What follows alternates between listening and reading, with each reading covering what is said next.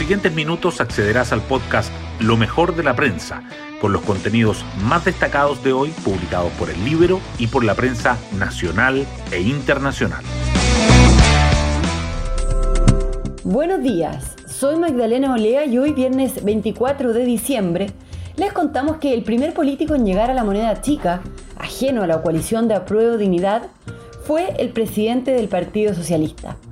En las dependencias que la Universidad de Chile facilitó al mandatario electo, Gabriel Boric, se llevó a cabo la reunión con Álvaro Lizalde. Así se explora que el Partido Socialista se sume al gobierno del Frente Amplista. Tengo plena autonomía para la designación del gabinete y pensando en lo mejor para el país, no en cueteos de partidos, dijo ayer Boric que hará una pausa para Navidad, pero antes se pondrá la dosis de refuerzo contra el COVID-19. Las portadas del día. La situación del mercado laboral se toma los titulares principales en víspera de Navidad. El Mercurio destaca que la recuperación del empleo alcanza el 90% y los expertos instan a no interrumpir el apoyo a la contratación, mientras que la tercera resalta que la tasa de ocupación femenina sube el mayor nivel en pandemia y crece el trabajo asalariado. Los preparativos del nuevo gobierno también siguen presentes. El Mercurio y la Tercera coinciden en subrayar que Boric se reúne con Elizalde en medio de las tratativas para ampliar el bloque de apruebo de dignidad. El Libero abre con otra disyuntiva de Boric, que se mantenga una convención refundacional o estilo segunda vuelta. A propósito de la convención, los diarios subrayan la visita de Bachelet, quien dice que la convención es el mejor espejo para el futuro Congreso y defiende el presidencialismo atenuado. El Mercurio remarca, por otra parte, las señales de estabilidad que busca dar la convención tras el balotaje. El diario financiero titula con El cara a cara de la TAM, que con bonistas y accionistas marcó la tensa primera junta tras el salvataje. Destaca además que Repeto dice que Boric deberá resistir la tentación de extender el IFE en 2022 y que la autoridad ambiental recomienda aprobar el permiso de operación de Cerro Colorado al 2023. El Mercurio también resalta que Chile define los ejes de la nueva vacunación de refuerzo y asegura el abastecimiento para el 2022, y el lado incómodo de las compras de última hora, calles llenas y aglomeraciones en el comercio. La tercera, en tanto, subraya que el presidente Piñera espera que Paula Daza se reintegre al equipo del MinSal y la otra reforma que preocupa al mercado, alza del salario mínimo y rebaja de la jornada laboral. Hoy destacamos de la prensa. La recuperación del empleo llega al 90% y los expertos instan al gobierno electo a no interrumpir el apoyo a los asalariados.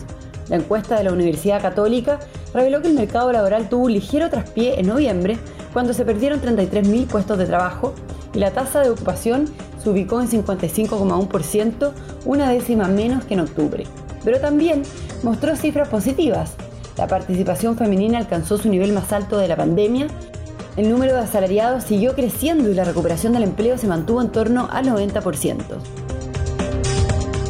El presidente electo Gabriel Boric se reunió ayer con el timonel del PS Álvaro Lizalde en la primera bilateral formal con un partido que no forma parte de Apruebo Dignidad.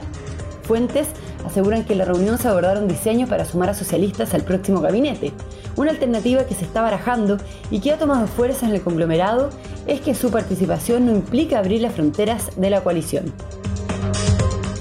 La expresidenta de Chile y actual alta comisionada de Derechos Humanos de la ONU, Michelle Bachelet, expuso ante la Comisión de Sistema Político de la Convención como parte del proceso de audiencias públicas.